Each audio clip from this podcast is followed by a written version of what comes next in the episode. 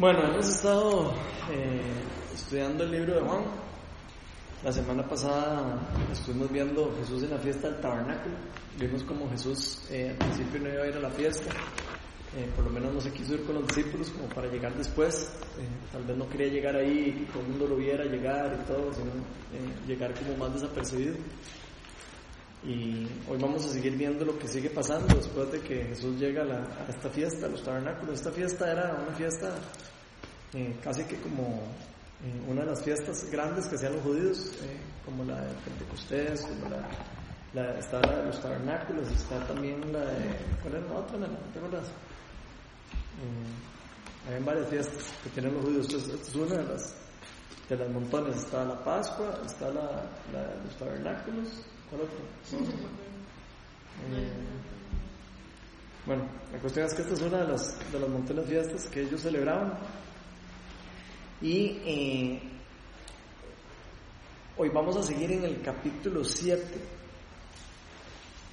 Vamos a estar en el del 25 al 53, pero leámoslo para ver que, eh, más o menos para que nos pongamos en el contexto y de ahí vamos viendo a ver qué, qué, sentimos de, este pasaje. Qué Juan sentimos 7, ¿cuál? Juan 7 del 25 al 53. La vez pasada estuvimos del 1 al 23. ¿Y el 24? Eh, del 1 al 24, perdón. Y ahí estamos del, 20, Quedó bonito. del 25 al 53. Quedó solito. El 23 se quedó solo, nadie lo quiso. Sí. ¿Quién le quiere leer del 25 al 53? Es largo. No importa. Como de... Dile, hasta, alguien que lea hasta el 36. En el 36, después el 37 lo, lo lea otra persona. Bueno, es este el Cristo, es el. Algunos de los que vivían en Jerusalén comenzaban, comentaban, ¿no es este al que quieren matar? Ahí está hablando abiertamente y nadie le dice nada. ¿Será que las autoridades se han convencido de que es el Cristo? Nosotros sabemos de dónde viene este hombre, pero cuando venga el Cristo nadie sabrá su procedencia. Por eso Jesús, que seguía enseñando en el templo, exclamó, aunque ustedes me conocen y saben de dónde vengo, no he venido por mi propia cuenta, sino que me envió uno que es digno de confianza. Ustedes no lo conocen, pero yo sí lo conozco porque vengo de parte suya y él mismo me ha enviado. Entonces quisieron arrestarlo, pero nadie le echó mano porque aún no había llegado su hora. Con todo, muchos de entre la multitud creyeron en él y decían, cuando venga el Cristo, ¿acaso va a hacer más señales que este hombre? Los fariseos oyeron a la multitud que murmuraba estas cosas acerca de él, y junto con los jefes de los sacerdotes mandaron unos guardias del templo para arrestarlo. Voy a estar con ustedes un poco más de tiempo, afirmó Jesús, y luego volveré al que me envió. Me buscarán, pero no me encontrarán, porque a donde yo esté no podrán ustedes llegar. ¿Y este a dónde piensa irse que no podamos encontrarlo? comentaban entre sí los judíos. ¿Será que piensa ir a nuestra gente dispersa entre las naciones para enseñar a los griegos? ¿Qué quiso decir con eso de que me buscarán pero no me encontrarán y a donde yo esté no podrán ustedes llegar? En el último día, el más solemne de la fiesta, Jesús se puso de pie y exclamó, Si alguno tiene sed, que venga a mí y beba. De aquel que cree en mí, como dice la Escritura, brotarán ríos de agua viva. Con esto se refería al Espíritu que habrían de recibir más tarde los que creyeran en Él. Hasta ese momento el Espíritu no había sido dado porque Jesús no había sido glorificado todavía. Al oír sus palabras, algunos de entre la multitud decían, verdaderamente este es el profeta. Otros afirmaban, es el Cristo. Pero otros objetaban, ¿cómo ¿cómo puede el Cristo venir de Galilea? ¿Acaso no dice la Escritura que el Cristo vendrá de la descendencia de David y de Belén, el pueblo de donde era David? Por causa de Jesús la gente estaba dividida. Algunos querían arrestarlo, pero nadie le puso las manos encima. Los guardias del templo volvieron a los jefes de los sacerdotes y a los fariseos quienes los interrogaron. ¿Se puede saber por qué no lo han traído? Nunca nadie ha hablado como ese hombre, declararon los guardias. Así que también ustedes se, han dejado engañar, replicaron los fariseos. ¿Acaso ha creído en él alguno de los gobernantes o de los fariseos? No, pero esta gente que no sabe nada de la ley está bajo maldición. Nicodemo, que era uno de ellos y que antes había ido a ver a Jesús, les interpeló. ¿Acaso nuestra ley condena a un hombre sin antes escucharlo y averiguar lo que hace? ¿No eres tú también de Galilea? Protestaron, investiga, investiga y verás, perdón, sí, o sea, ellos protestaron y dice, investiga y verás que de Galilea no ha salido ningún profeta. Entonces, todos- Ah, entonces todos se fueron a casa. Bueno, ¿qué le llama la, ocurrió. ¿Qué le llama la atención? Sí, como que ahí todo el mundo quiere. ¿Qué le llama la atención de, este, de, este, de esta parte del pasaje? ¿Estamos viendo? ¿Qué le llama la atención? Sí, pleito que se tenían sin haberlo escuchado también. Estaban como en este pleito solo porque era contrario a lo que ellos creían. Ujú. Me llama mucho la atención la, diferen- la diferencia de criterios de lo que la gente viene diciendo que es él. No sé si se han dado cuenta, desde el capítulo anterior venían unos diciendo, unos les llamaban que estaban endemoniados, otros les decían farsante. Eh, en el 26, ahí alguien dice que es el Mesías, después también dicen que es el profeta.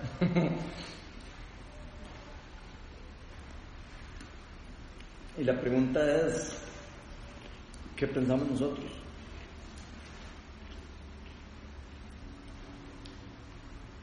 De Jesús. ¿Qué pensamos? ¿Quién es Jesús? En nuestro corazón. Aquí estas personas, eh, muchos tenían algunas expectativas de lo que iba a ser el Mesías. Tenían expectativas de lo que podían hacer los profetas. Tenían expectativas de lo que podía hacer un hombre. Y también porque, digamos, eran tan despectivos respecto a que no venía nadie de Galilea, no, o sea, no había un profeta de Galilea. Entonces, o sea, ¿qué, qué significaba Galilea en ese tiempo? Era como, De- ahí, como ver, decir un barbecito. Tal vez como decir, sí, seguro como decir por ahí en los atillos de aquí, digamos, que todo el mundo dice, "Ven, como el barco. eh". Y Ya con solo eso, o sea, es, juzgar, ¿verdad? Obvio, juzgar según la procedencia. No, no tiene por qué juzgar a nadie por dónde viene, de dónde viene ni, ni por quién es. ¿Y qué es lo que le llama la atención a ustedes de eso? Porque ahí habla de, de que ellos, eh, o sea, en las escrituras estaba claro de que el Mesías iba a nacer en la ciudad de, eh, que iba a salir de la, de la ciudad de David, de Belén. ¿Qué le llama la atención de eso? Jesús era Galileo. ¿Qué quiere decir eso?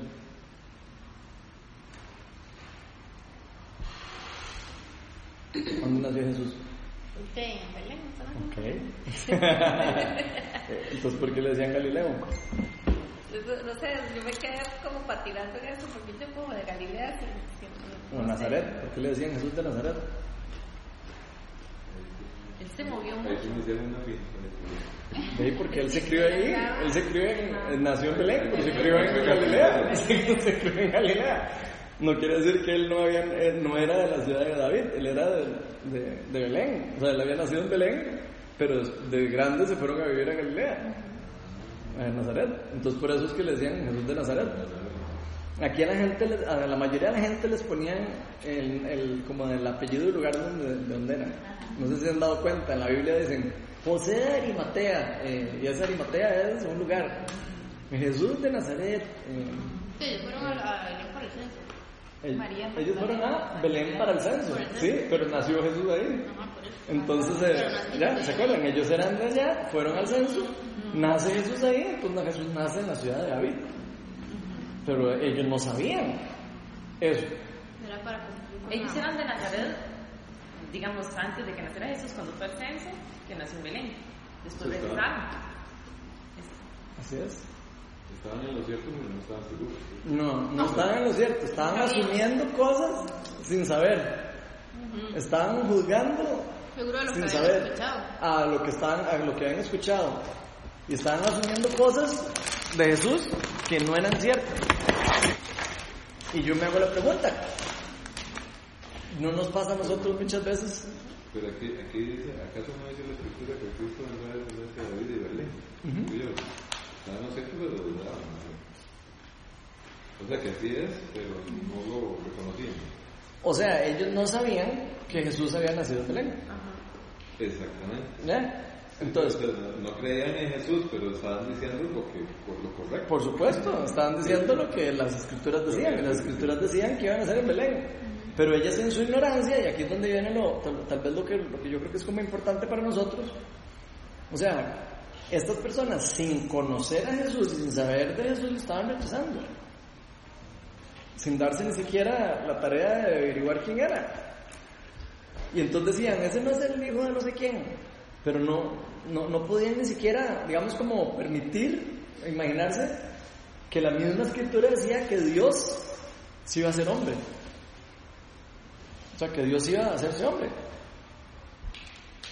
Entonces, de, eh, de- ¿cómo, cómo se iba a ser hombre? La única forma es que naciera de, algún ser humano. Entonces ellos no, ellos no entendían, ellos se lo imaginaban seguro que iba a llegar un, casi que un dios ahí, ¿verdad? En el aire, o sé, volador. Lo curioso también es que, digamos, que no solamente son ellos, sino que como que el ser humano por naturaleza tiende a... Entendemos. Ajá.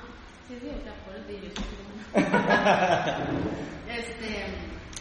A, sí, como a asumir algo, sea, como ni siquiera a profundizar. Mm. Sino que ya yo tengo como una idea y entonces ahí me quedo y no, no confirmo si es efectivamente lo que están haciendo o si, estoy. ¿no? O si tenemos alguna perspectiva ya, o sea, como algo ya, ¿verdad? Que esperamos algo de eso y no es lo que nosotros esperamos, también hay un rechazo, ¿verdad? Nosotros, que siento que es lo que les está pasando a ellos.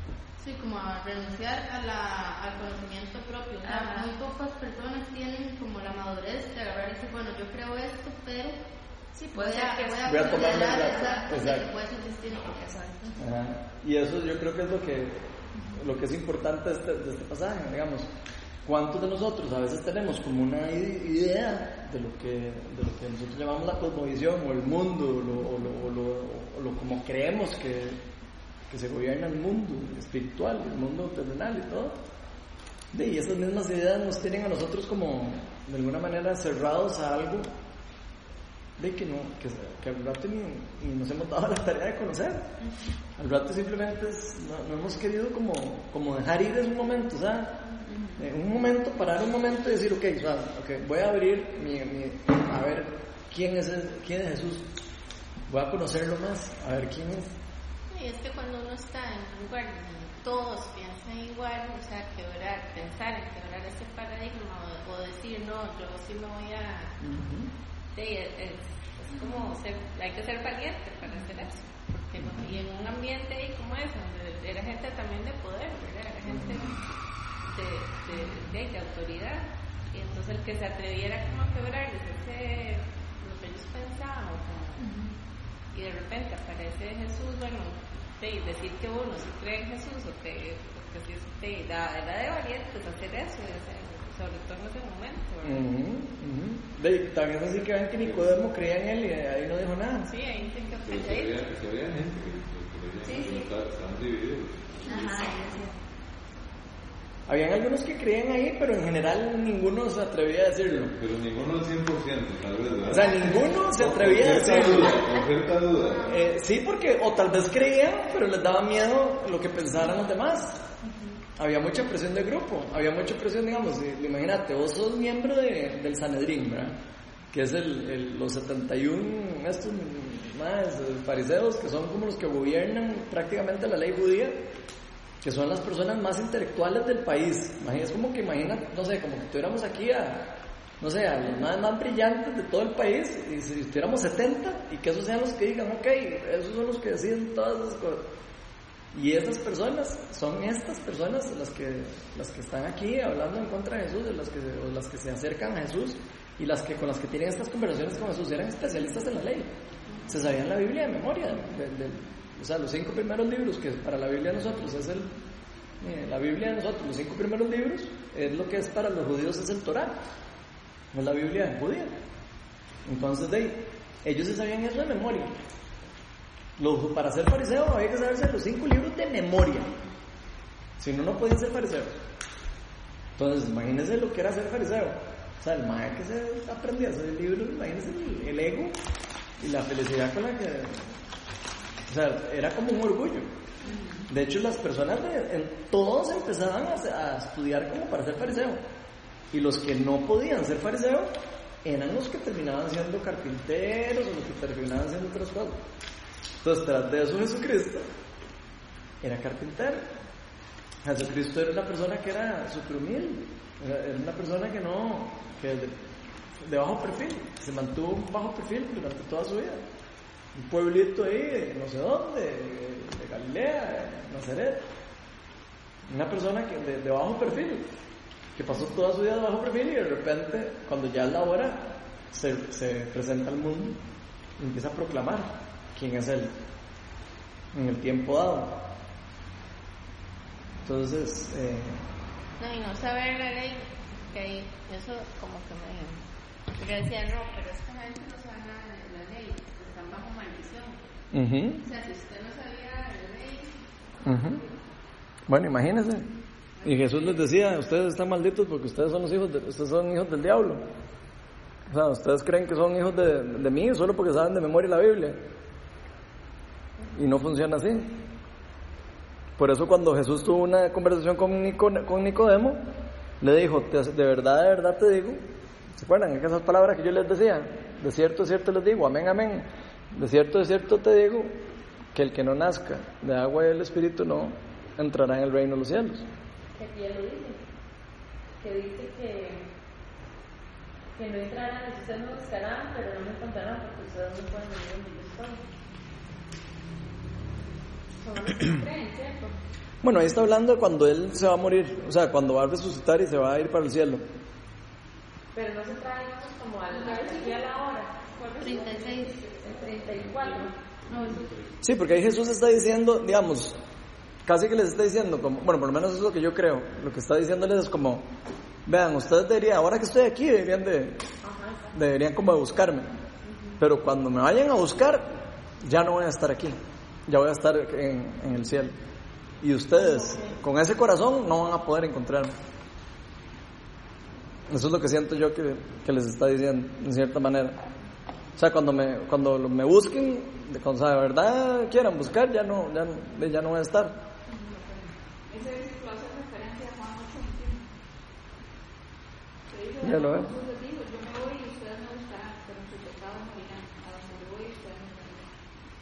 ¿Ves?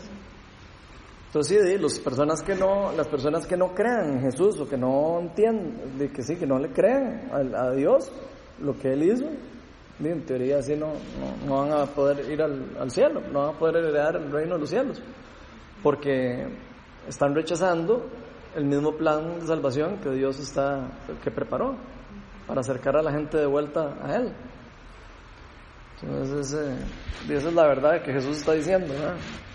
Por eso es, digamos, la, afirmación de lo que está diciendo. ¿Qué más le llama la atención de eso? Es interesante porque acuérdense que yo les decía la semana pasada que después me encontré el versículo. ¿Recuerdan que les dije que, los, que ni siquiera la familia creía en él? Después yo les mandé el versículo. Ni la mamá ni los hermanos creían en él. Yo les mandé el versículo para que lo buscaran. ¿eh? Es que a veces uno lee esas cosas y uno se lo brinca. Y o sea, cuando él empezó a predicar para, para, la, para la mamá y para los hijos y para, eh, para los hermanos todo, de fue como dice, se nos volvió loco este man. Nada más imagínense, de repente el hermano de ahí, hermano, de repente que diga que es el hijo de Dios. No, y es que yo Después De ellos se convencieron. cosas que más me sorprende a veces es eso, como que uno a veces piensa como que bárbaro, ¿verdad? Lo tenían enfrente y no se dieron cuenta, pero es completamente al revés. Digamos, ellos, o sea, si bien tenían la información, digamos, de las escrituras y las promesas, di, como que no había camino recorrido. Por eso, digamos, cuando Jesús llega y les dice eso, ellos se quedan como bateados porque no entienden ni siquiera qué les está hablando. O sea, es que ahora uno por lo menos ya sabe todo lo que él dijo, ¿verdad? En cambio, en ese, en ese tiempo ellos se quedaban como diciendo, ¿de qué está hablando este man? O sea, ¿para dónde va o qué? ¿Me explico? Pero es que eso ya estaba predicho también en la palabra. O sea, todo lo que Jesús habla aquí ya estaba predicho por, eh, predi- o sea, ya estaba Por dicho por los me profetas. es que uno, De que el Mesías iba a padecer, que iba a morir en la cruz, de Abraham Isaías 53. Para que vean. Abramos Isaías 53. Solo para que vean.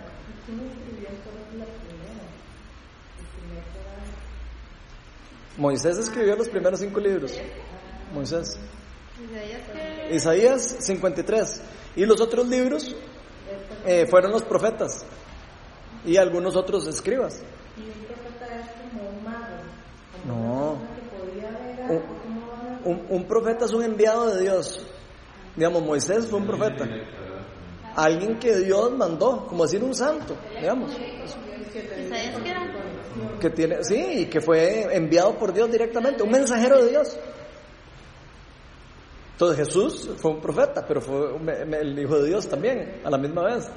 La gente, algunos judíos, digamos, de hecho los judíos al día de hoy creen en Jesús como profeta, no como Hijo de Dios. Creen que es como otro profeta más que llegó, como. Hay unos que sí creen y otros que no, pero los judíos ortodoxos no creen. Los ortodoxos creen que, que Jesús fue otro, otro, otro profeta muy... Porque es que hi- históricamente, para que sepan, no hay ninguna persona en la historia, en el mundo, que esté más probado que existió. No hay ni una sola persona en el mundo que esté más probado que existió que Jesús. Ni ningún eh, per- personaje que ustedes averigüen y, investiguen acerca de, si no sé, quieren investigar acerca de, no sé, Cristóbal Colón. O sea, no hay tanta información de diferentes fuentes personales que hayan vivenciado, que hayan estado con Cristóbal Colón, que hayan escrito libros. O sea, así, al, igual que como Jesús. Jesús es el personaje de la historia con más respaldo histórico en, en la historia del mundo. No tiene solo cuatro personas presenciales, Mateo, Marco, Luca y Juan, que escribieron un libro acerca de él. Cuatro personas que estuvieron con él, que escribieron un libro, sino que también eh, eh, este, los escritores eh, que no eran, eh, o sea, los griegos y todo, escribieron de Jesús, de la vida de Jesús y de los milagros de Jesús y de to- toda la historia de Jesús está escrita por, por historiadores, ¿verdad? Uno de esos es eh, eh, Fi- Josefo. Josefo es uno de los principales y era totalmente, o sea, no creía en, nada, sino en un historiador. Y en los relatos de Josefo están todos los relatos así, que Jesús, el que sanaba enfermos, y, o sea, eh, eh, digo, es algo 100% probado, no es algo eh, así como que de repente, y además está un montón de pruebas, está el manto Turín, está, hay un montón de cosas muy rajadas, que Tengo muchos chicos porque triangulan la información de la Biblia. Pues ellos estudian la Biblia y ellos dicen que lo que habla la Biblia sobre eso es completamente cierto porque triangulan la información de los diferentes entes, en este caso de los profetas. ujú. Y algo que aprendí, bueno, porque yo converso de, de este estudio de yo converso con un amigo que es el, el director de pastoral de mi colegio, bueno, el colegio donde yo trabajo. Y el caso es que entonces, él me explicaba, por ejemplo, yo llevé todo eso de los hermanos, ¿verdad? Para mí eso fue nuevo. Yo me decía eso, miraba, no sé, no sé qué. Y él me decía que sí, necesito. Y, o sea, y eso hago la acotación de que colegio requerimos, todo el asunto. Entonces él me explicaba que la Biblia fue escrita en griego. En griego hay una palabra para, ca- para cada palabra, o sea, para cada Exacto. hay una sola palabra. O sea, que ellos Exacto. nunca, ¿verdad? Porque nosotros los católicos estamos como de los hermanos, que Ajá. somos hermanos de sangre, ¿verdad? No, ¿verdad? O sea, eso está escrito así porque así fue. Así ¿verdad? es. Entonces, eh, de ahí que para mí todavía cobró mayor, o sea, yo creo, siempre estuve en la Biblia y todo pero cobro mucho más importante el poder realmente creer exactamente lo que yo leo. Por supuesto. Y por eso es importante saber las palabras en griego. Digamos, cuando ustedes tienen duda, vean, ustedes pueden leer una traducción. Cuando hay una, cuando ustedes tienen duda de algo que no se entiende, uno tiene que ir a estudiarlo al, al idioma original. Cuando usted estudia en el idioma original, puede ser que usted diga, "Ah, con razón, es que aquí es- no está tan bien traducido, o sea, eh, está un toquecito eh, eh, como que muy ambiguo. Pero la palabra que usan para decir los hermanos son hermanos de sangre, en griego. Eso es importante saber. Hay hermanos que no son de sangre y hermanos de sangre en la palabra en griego. Y la palabra que usan es de hermanos. O sea que Jesús tuvo hermanos, aunque lo niegue eh, Raimundo y todo el mundo. eh, eh, Jesús tuvo hermanos porque está escrito. Y lo dicen los evangelios, todos los evangelios, casi creo. Entonces es importantísimo. Bueno, ya llegaron a Isaías 53. Lean ese, lean, léanlo ahí. ¿Quién ha creído nuestro mensaje y a quién se ha revelado por ese Señor tierno, como raíz de tierra seca. No había en él belleza ni majestad alguna, su aspecto no era atractivo, y nada de su hacía deseado. Despreciado y rechazado por los hombres, varón de dolores, hecho para el sufrimiento, todos evitaban mirarlo, fue despreciado y no. Ciertamente él cargó con nuestras enfermedades y por soportó nuestros dolores, pero nosotros lo consideramos herido, golpeado por Dios y humillado. Él fue traspasado por nuestras rebeliones y murió por nuestras iniquidades. Sobre él recayó el castigo, precio de nuestra paz, y gracias a sus heridas fuimos sanados. Santo, esto es 700 años antes de Cristo, ¿verdad? Lo que estamos leyendo. Digo, para que entiendan. Ahora ustedes me dicen de quién está hablando. Ok, entonces para que vean, estos son los libros que leían los, los, los fariseos, ¿verdad? O sea, estos son libros que ellos tenían a mano. Aquí no estamos leyendo nada, nada que nuevo para... No, no. Ellos sí tenían el libro de Isaías de los profetas y tenían el Pentateuco. Y tenían todos los del profeta Daniel y tenían todos los profetas. Y Isaías era uno de los más importantes, porque sabemos que lo tenían, porque se, lo se dice, como el- dice el profeta Isaías en varios de los, de los evangelios, así que ese libro ya lo tenían. Entonces sigamos leyendo. Ujú. Todos andábamos perdidos como ovejas, cada uno seguía su propio camino, pero el Señor hizo recaer sobre él la iniquidad de todos nosotros. Ujú. Maltratado y humillado, abrió su boca. Como cordero fue llevado a cadena, como oveja en el santo trasquilador, y ni siquiera abrió su boca. Después de prendernos y juzgarlo, le dieron. Nadie se preocupó de su descendencia, fue arrancado de la tierra de los vivientes y golpeado por la transgresión de mi pueblo. Se le asignó un sepulcro con los malvados y murió entre los malhechores. Nunca- aunque nunca cometió violencia alguna ni hubo engaño en su boca. Pero el Señor quiso quebrantarlo y hacerlo sufrir. Como él ofreció su vida en exp- expiación, verá su descendencia y prolongará sus días, y llevará a cabo la voluntad del Señor. Después de su sufrimiento verá la luz y quedará satisfecho por su conocimiento. Mi siervo justo justificará muchos y cargará con las iniquidades de ellos. Por lo tanto, le daré un puesto entre los grandes y repartirá el botín de los- fuertes. Porque derramó su vida hasta la muerte y fue contado entre los transgresores. Cargó con el pecado de muchos e intercedió por los pecados. Ahora, dígame, es más, yo le he puesto que usted le manda esto sin decirle a nadie, a alguien que no conozca, a un judío amigo suyo, que no sé, que no, se- que no sabe muy estudiado, y usted le manda esto, usted le pregunta de quién está hablando, y le apuesto a que les va a contestar Jesús, y no se va a dar cuenta que está aceptando, con solo Pero leyendo. qué terrible, porque aquí está súper claro. No, el problema es que es súper claro. El problema es que la gente aún así no ve. Aún así, la, eh, no, no es, eh, el- la cosmovisión de uno, eh, la, la forma en cómo uno ve el mundo y todo, cierra y bloquea por completo el entendimiento. Todos los pensando que De ahí, ellos creen que es otro, pues, habla, habla del Mesías, pero no de Jesús. Vean, dígame cómo va a ser posible que se hayan cumplido todas las profecías en Jesucristo. Es que todas las, todas las profecías se cumplieron. O sea, to- todas las cosas que, que, que salen aquí se cumplieron. Murió en una cruz, murió, o sea, todas las cosas, eh, y de miles de cosas, desde el inicio del, del Antiguo Testamento hasta el final, toda la Biblia habla de Jesús. Es, o sea, es, es imposible. O sea, es que no, no, no, no hay forma de que, de que no sea cierto. ¿Me explico? A nivel... Igual yo a lo que me refería más que todo es, Ujú. o sea, no digamos como Jesús como, como tal, porque por algo estaban todos en discusión y todo, ¿verdad? Porque sabían y estaban esperando algo. Ujú. Claro, me refiero es más que todo como al, al tema de, como de la interpretación o el entendimiento de cómo funcionaba ese, ese algo, o sea, cuando de que va a ir y eso, sí, ellos sí, ya lo tenían ahí, explico, es como difícil para ellos ahora que uno lo lee, entonces uno sabe, ah, bueno, sí, es que ta, ta, ta, y pues se fue y él que entonces, o sea, ya uno todavía tiene como dos veces la historia. Ellos tenían o sea, esa realidad delante de ellos y había cosas que, que todavía como que su mente no les permitía como visualizar. O sea, por eso Jesús siempre les hablaba en parábolas todo, porque tenía, tenía que llevarlo como a su, a su realidad. Yo no encuentro que es una palabra. ¿Para qué? Parábola.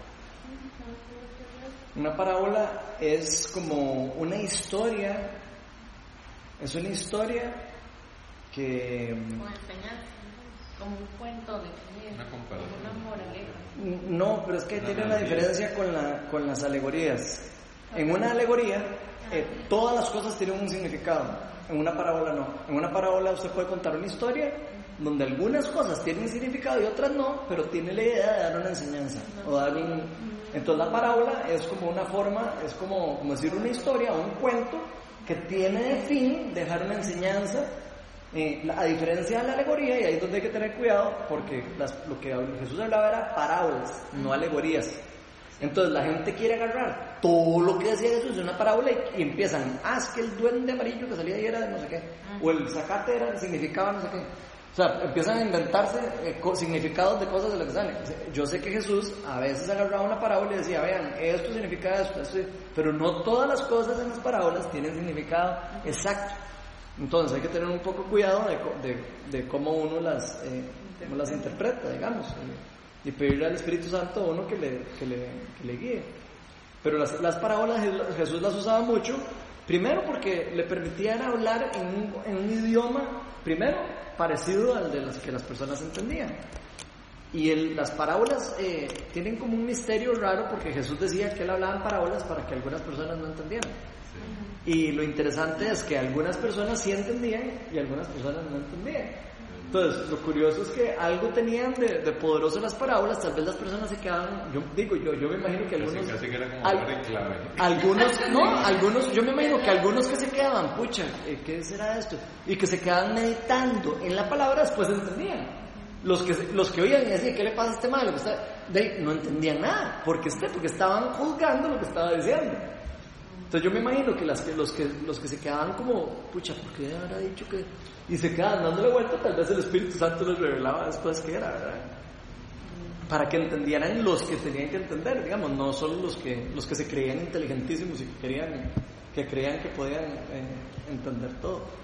Porque ellos se creían de verdad que entendían todo. Eh, O sea, los fariseos les contaba una parábola y primero no entendían. Eh, En algunas más o menos les caía el, como, como, la, como que decían, se están refiriéndose a nosotros. Algunas veces como que, lo- como que, y se ponían bravos a veces. Pero básicamente es eso, ¿verdad? Entonces, eh, ya me perdí por donde íbamos porque ya se me olvidó que estábamos hablando. Ah, bueno, las, cre eh, las creencias. No, sobre, sobre la visión, digamos, de, de, de la gente. Bueno, pues ella decía que tal vez no era como, porque no ha tenido las dos versiones de la historia, digamos, las vio. Ah, sí, ok. Ellos Pero- tenían, una, ellos tenían una gran porción de la, de la historia también. Y, y vean qué importante, y es que esto es muy importante. Claro, entre más para acá, más revelación hay. Entre más para, entre el tiempo después de Jesús, más todavía responsabilidad de las personas porque más conocimiento hay. O sea, más revelación hay. Digamos, Abraham no tenía la misma revelación que tuvo Moisés. Moisés no tuvo la misma revelación que tuvo David. Eh, eh, eh, Moisés no tuvo la misma revelación que tuvo, no sé, este, Juan el Bautista. Juan el Bautista no tuvo la misma revelación que tuvo Pedro. Digamos que pasó todavía más tiempo y que lo vio resucitar. Juan Bautista no vio resucitar a Jesús. Y nosotros que hemos visto toda la historia, sabemos todo, tenemos más- todavía más, eh, o sea, teníamos más cosas todavía que nos, que nos dicen a nosotros y nos llevan directo hacia la verdad.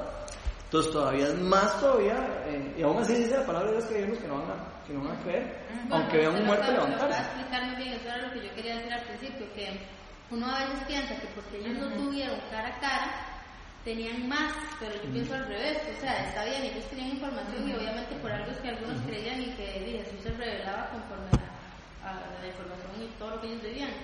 Pero lo que me refiero es que más bien nosotros aquí tenemos muchísimo más, este, o sea, tal vez no estamos viéndolo físicamente.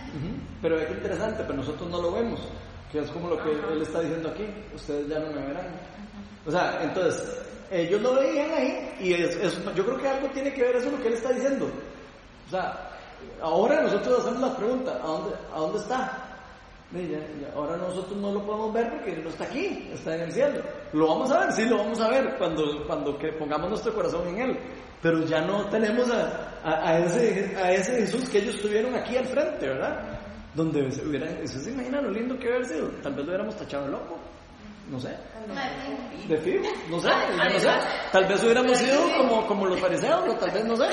Pero lo, lo, lo interesante de esto es que hay algo lindísimo en esto, y es que así como habían personas que Jesús tenía que pasar mucho rato con ellos, habían personas que con solo que lo vieran decían, este es el Hijo de Dios. Entonces, es igual de como pasa ahora. Hay personas que pasan estudiando la Biblia años de años y, y en el fondo no creen, en su corazón, no lo creen. Por más que digan, no lo creen en su corazón. Y hay personas que pasan muy poquito tiempo eh, con algo y ¡puf! y Dios les abre la- la- el, el entendimiento. O sea, Dios les abre, les quita el, el velo. Y de repente entiendan y empiezan a entender todas las escrituras y empiezan a decir, wow, ¿qué es esto? Se me reveló Dios. Empiezo a entender la palabra de Dios. Eh, no sé si a ustedes les haya pasado, pero normalmente cuando uno lee la palabra de Dios sin el Espíritu Santo, uno no entiende nada. Cuando uno recibe el Espíritu Santo, uno empieza a entender un montón más la palabra de Dios. Conforme uno empieza a leerla más y le pide del Espíritu Santo discernimiento, más la va entendiendo uno y no va diciendo, y mae, yo esto lo he leído 10 veces y hasta ahora, o sea, hasta ahora entiendo. Pero es lo que iba a decir, que es de las cosas que a mí más me gustan, pero Eso es lo más lindo de la Biblia. Lo curioso es que no es, o sea, no es como que uno diga, hay paso uno, dos y tres, y entonces uno entiende uno, después dos y después tres, como que entiende más profundidad. No, es que él usa la palabra para revelarse desde distintos ángulos, dependiendo de lo que uno necesite o de lo que uno esté viendo o de la manera que le quiera hablar a uno. Así es. como chiva. Uno puede leerla un día y, le- y ver algo y después ver otra cosa, pero no, no es como que uno vio capas, me explico, sino nada más Mm. como que él Exacto. ma- o sea, de cambió la palabra que le habla a uno dependiendo de... Sí, las circunstancias no Pero yo O creo sea, tiene como esa... es demasiado lindo la palabra de Dios y eso es una de las cosas que, digamos que a mí más me apasionan de la palabra. ¿Por qué? Porque no hay ni un otro libro en el mundo que usted se pueda leer tantas veces y que usted todos los tiros diga, aprendí algo nuevo. Exacto. No existe. No existe. O sea, no existe. Es el Por algo es el libro o sea, más traducido en el mundo y más. que más Que no usted diga, "Ah, dar Es un libro- leída", es un libro lo realmente lo poderoso. conocimiento, No es de leerlo continuamente porque hablas diferente. O sea, yo sé que hay gente que les va a decir, yo me leí Quijote de la Mancha. No, pero es, es tan popular que hasta lo sacan de las listas de bestsellers. Ah, sí. Bueno, en- es tan tanta la diferencia en lo que se vende la Biblia con respecto a cualquier otro libro que, los- que lo, tienen que quitar para, para que no sea, para que ya, para que no, porque es el libro más traducido en el mundo, El que más ha sido traducido y el más vendido en el mundo. Y es el libro, el único libro que realmente cambia vidas. Es el único libro que realmente le puede cambiar a uno la vida. Usted no puede leer un libro y decir, ay, qué lindo qué chiva la experiencia, no sé qué. No, sí, pero usted sabe impactar un toquecito después se lo olvida. Un, el la Biblia es el único libro el que nos va a transformar la vida. En el que nosotros vamos a leer día a día y todos los días vamos a decir, wow, hoy Dios me está hablando a mí, esto es para mí hoy. O sea, es algo impresionante. Y eso es lo lindo de la, de la palabra de Dios. Qué lindo de, de- de verdad tener como la, la- como la disciplina de leerla de vez en cuando, por lo menos. Ojalá todos los días. Pero vean qué lindo, a mí me gusta mucho esto porque aquí dice Jesús la clave. Yo creo que Jesús, yo creo que hay una clave en eso de que quienes entienden y quienes no entienden. Yo sí creo que hay como una clave. Y la clave es, si alguno tiene sed, que venga a mí. Y lo está diciendo Jesús. Las personas que lo buscaban a él con sed, normalmente salían llenas de Jesús. No, y yo, bueno, yo lo veo claramente en mi vida, digamos. Para mí hay como momentos guardados de cuando yo lo he buscado con un corazón que anhela una respuesta por parte de él y, y la diferencia de oraciones que he hecho sí buscándolo, pero digamos como un como un modelo, o sea, no sé cómo decirlo, pero como normal, digamos, o sea, no es que uno no lo busque, pero cuando usted sabe que usted lo busca así como que es un clamor, siempre hay algo diferente ahí. Hay una, respuesta, una claridad, una luz, una cosa. Pero no quiero. Bueno, es que vea lo que está diciendo Jesús. Eso, ¿Por qué pasa eso? Porque Jesús ya lo proclamó.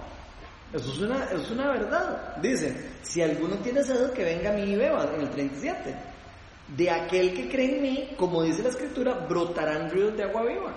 La persona que lo busque, la, la persona que lo encuentre, va a experimentar eh, vida adentro de, su ser. Va a experimentar vida. Y va a fluir la vida adentro de él. Lo curioso es como que no, no, no nos gusta pasar por momentos como de dolor o sufrimiento, pero la gran como bondad que tienen esos, esos momentos es que nos llevan a vivir ese clamor. O sea, como- por eso es más fácil encontrarlo cuando uno está sufriendo, porque hay como esa necesidad de que solo dependo de él. Sí, lamentablemente. Lamentablemente el ser humano... Ojalá no llegar a ese punto, pero tiene, o sea, el, el sufrimiento ahorita, tiene, tiene esa puerta. en las noticias ahora de, de- de México, del terremoto, los videos de que pasan, ¿verdad?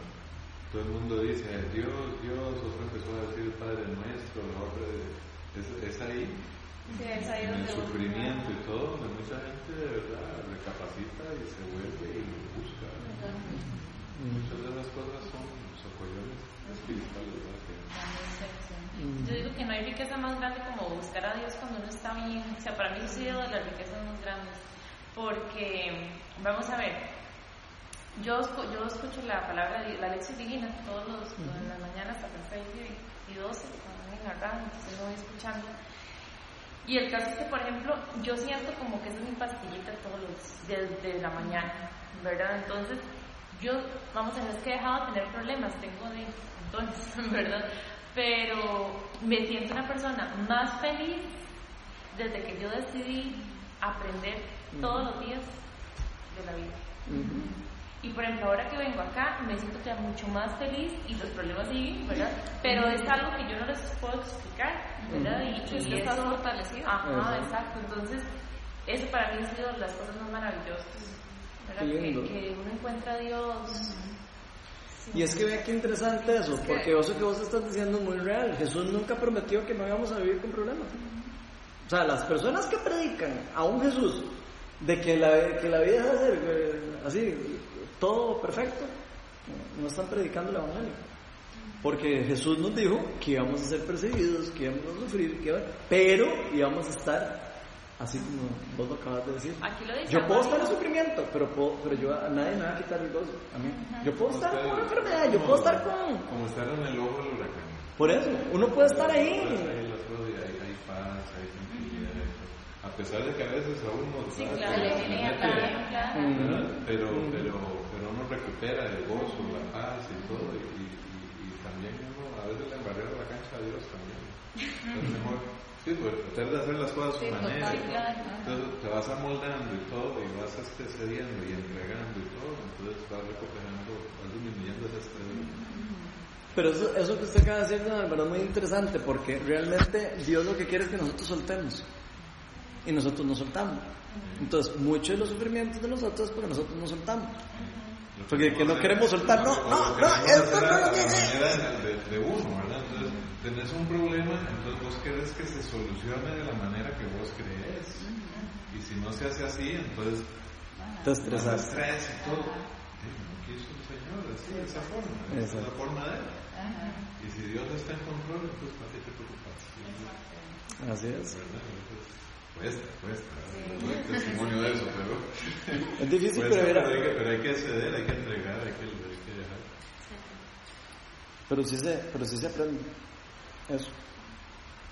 Yo, digamos, este año me ha tocado muchas cosas que yo he llegado a decirle al Señor ya que, que o sea, está bien, yo paso por esto. No, no, pero, pero lo he tomado como, ¿qué, qué me falta aprender?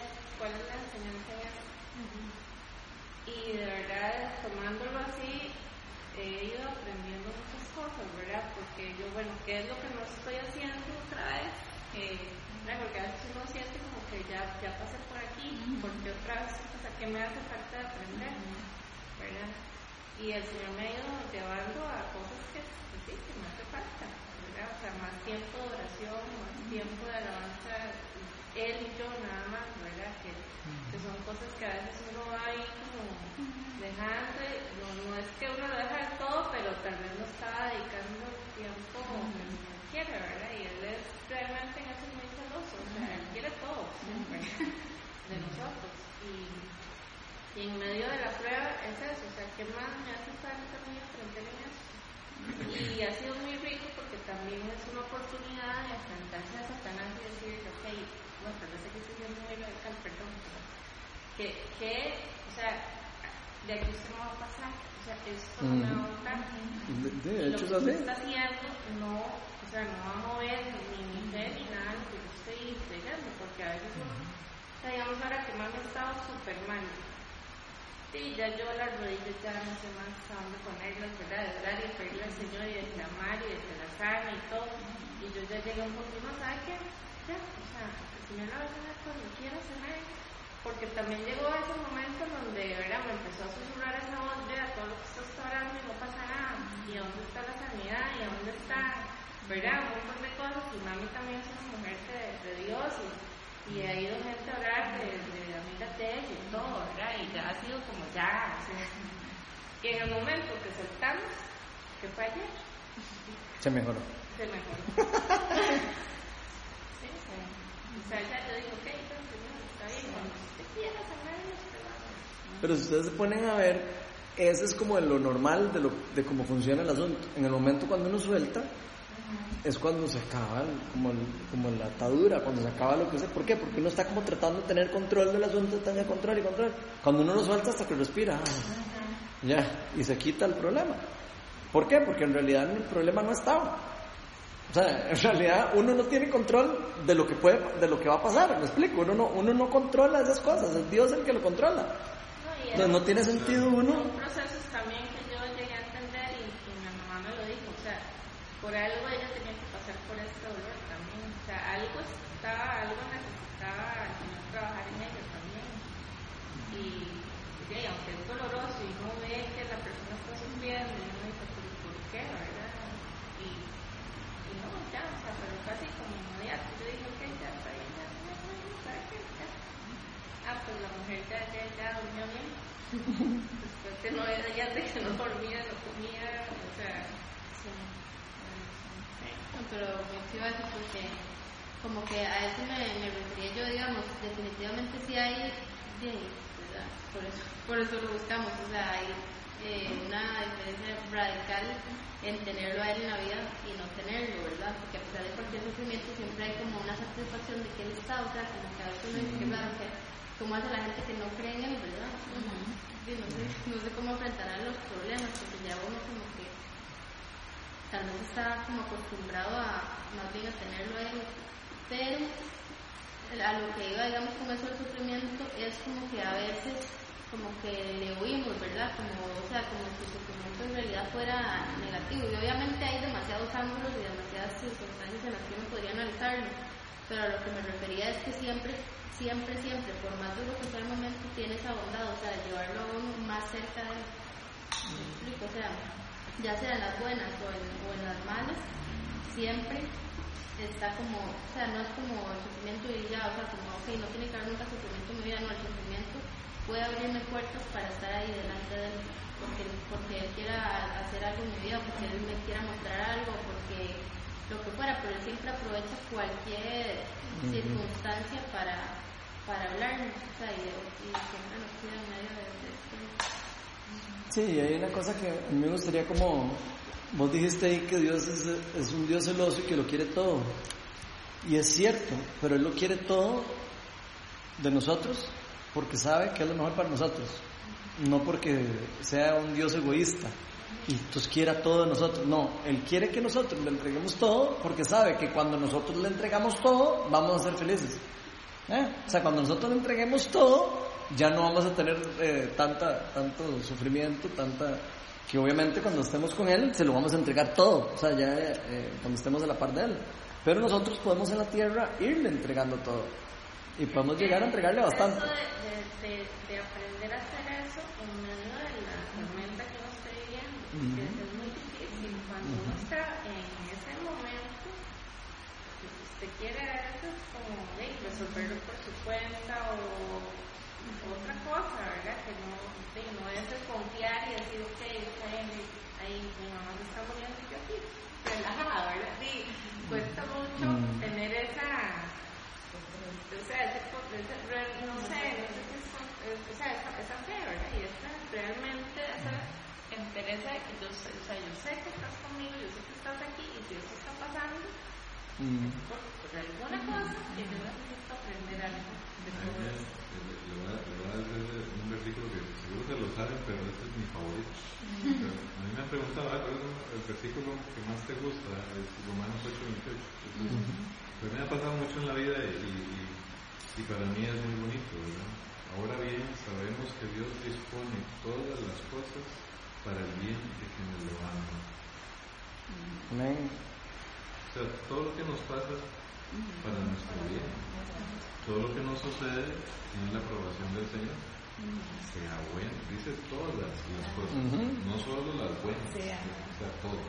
Lo bueno, lo malo, lo feo, lo catastrófico, lo todo, todo, todo, todo lo que a uno le pasa en la vida es para el bien de uno. Eso es, eh, eso es este, no sé, para mí es tan, tan tranquilizante. Mm. De hecho, esos son partes de los versículos que uno debería como saberse de memoria, porque a veces cuando uno está con problemas, eso, son, eso es lo que uno tiene que sacar del, como el maltín. Yo llamo tener un maltín, hay que sacar el maltín y decir todo lo que pasa. mí me han dicho, todo mi- lo que- mis- mis todo hermanos, lo que- y, y uno, y uno, uno debe ser testimonio de eso, porque la gente te ve, es muy importante. Uno no se da cuenta, a mí me ha pasado. Hay gente que se acerca y, y- incluso otra viña y todo. eh, bueno, gente que, que lo vea, lo observa uno. O sea, uno es testimonio andante.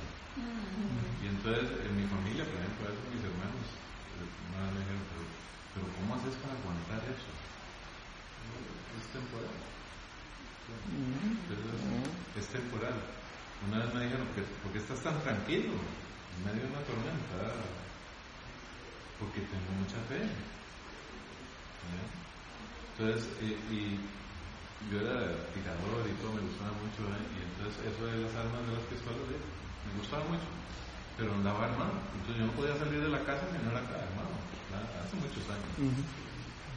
Y entonces este, llegué a depender de, de, de la pistola, ¿verdad? Y me invitaban a algún lado y todo y dejaba la pistola. Pues un día la vendí, me dejé una ahí de colección, pero tengo más de 20 años, bueno, desde que conocí al Señor, más de 20 años de no andar armado, ahí la tengo guardada ahí porque es una, una joya. Pero, pero yo no salía de la casa si no era con la pistola. Entonces un día me dijo un pistolero, ¿verdad? Mira, ¿y ahora con qué andas? Y yo, no, no, no. Yo, ¿cómo? Y dice, ¿y ahora? ¿Y entonces? ¿Con qué andas? Y se me salió, pero así, ¿verdad? El Salmo 23. Ese es mi pistola. El Salmo 23. Entonces, la gente, o sea, uno es un testimonio andante de esa tranquilidad, de esa paz y todo. Yo, no sé ustedes, pero yo hago giras eh, y, y a veces este, manejo de noche y todo. Y, y digo, "Güey, pucha, quedarme botado en ciertos lugares, hay lugares peligrosos, ¿verdad? han asaltado gente y todo. Pero eh, yo ando tranquilo. ¿verdad? Sí, uno se me meten las cabrillas a veces, ¿verdad?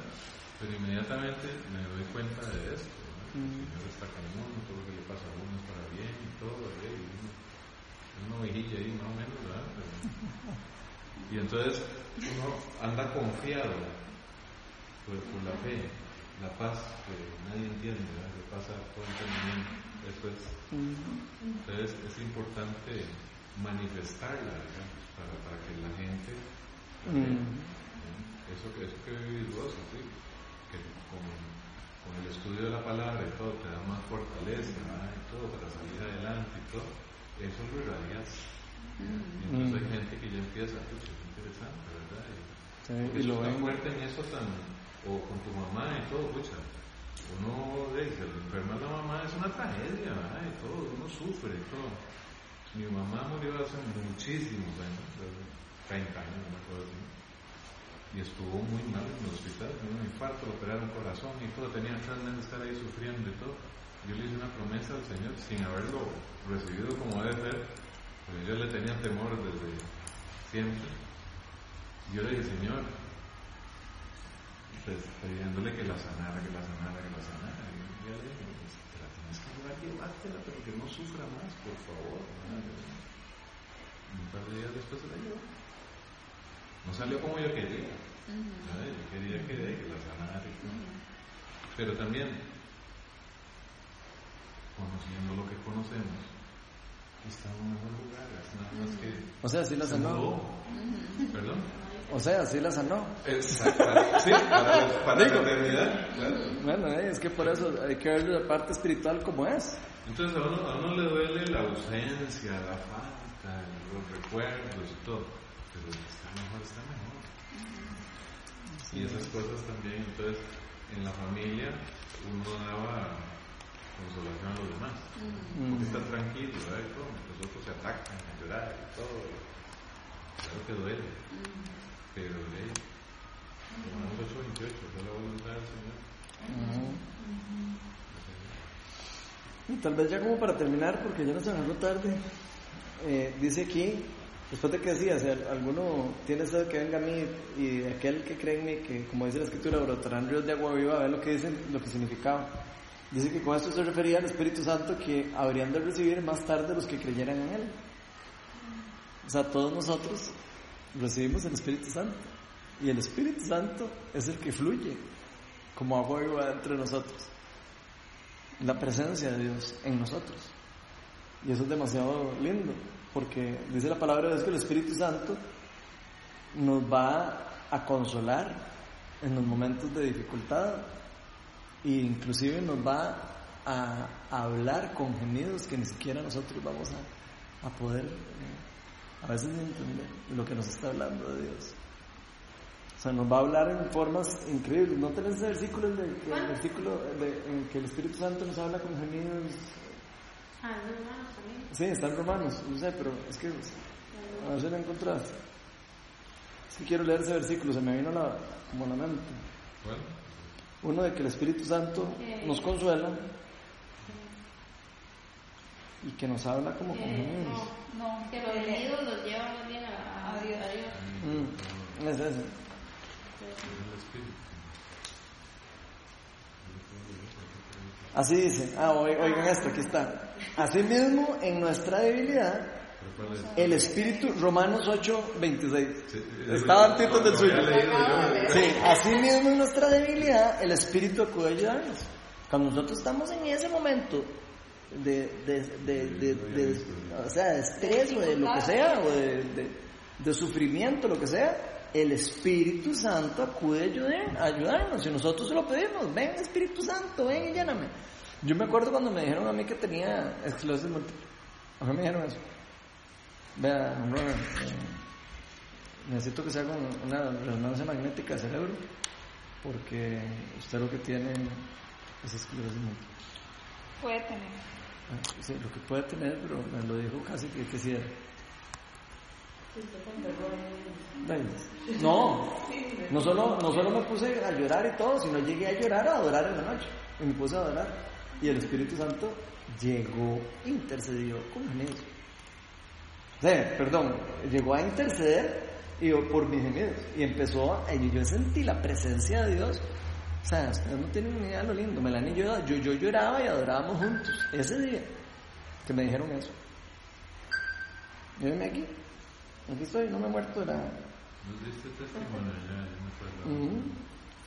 Dice, no sabemos qué pedir nosotros, normalmente. Nosotros no sabemos qué pedir. A veces queremos, no sabemos si queremos esto, no sabemos, si- realmente no sabemos qué es lo que queremos. ¿Será que quiero que, que se me arregle esto o será que mejor no? ¿Qué será mejor para mí? No sabemos qué pedir realmente, a veces. Pero el Espíritu mismo intercede por nosotros con gemidos que no pueden expresarse con palabras. O sea, intercede por nosotros con gemidos que no pueden expresarse con palabras. Qué lindo. Y Dios examina los corazones y sabe cuál es la intención del Espíritu. Porque el Espíritu intercede por los creyentes de, forma- de conforme a la voluntad de Dios. ¿Entendés? Cuando nosotros le pedimos a Dios, Dios va a interceder por nosotros. Tenemos que creer que Dios intercede por nosotros. Y que nos está cuidando, y que nos quiere, y que nos ama, y que nos quiere, eh, que nos quiere mejor. O sea, nos quiere mejor que como lo que estamos pasando, lo que sea. Y también una cosa muy terrenal, esto sí ya no es nada espiritual. Ujú. Siempre hay alguien pasando lo peor con uno. Siempre. Así Entonces, es. yo digo, coño, o sea, esto estoy, no está pasando nada. Y ayer se le murió a una de mis amigas de la escuela, del colegio. Y la mamá estaba ahí bien cocinando la sala con ellos, no sé qué, y de repente cayó, le un derrame. Y ahorita lo están velando y mañana pierde. O sea, así. ¿Verdad? Hoy está y mañana no. Sí, ¿verdad? Entonces, eh, yo, sí, no, o sea, a mí no me pasa nada. Bueno, el hecho, el hecho de tener a la mamá, pues ya te digo yo, después de 30 años, todas veces me hace falta. Uno ya grandote y todo, ahora, es que la mamá, la mamá la mamá. Y el hecho que te la haya dado tantos años, es una bendición. Exacto. Siempre que, es que siempre que verlo a del lado bueno. 57, Y yo, yo tengo 58, o sea, yo, yo ya le pasé un año. Sí, 57 años. Pero ya te- tener los papás es una bendición.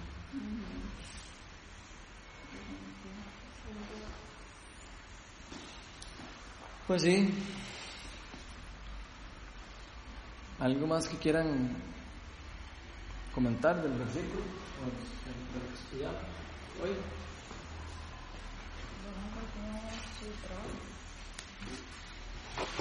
Aquí nada más para que me llamó finalmente la atención que los Ajá. sacerdotes creían, ¿verdad? O sea, que decían, no, él no es.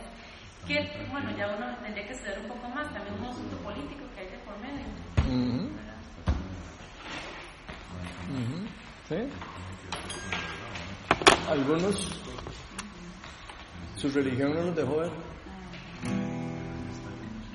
Y eso- Y eso que era una religión, o sea, una religión, digamos, alineada con Dios. No era que estaban, no eran, estaban en una carajada satánica o algo así. O sea, estaban en una religión eh, alineada. Y su misma religión no los permitió ver. Les cegó la mirada de ver a Dios como realmente era. Vamos a cantar Precioso Dios.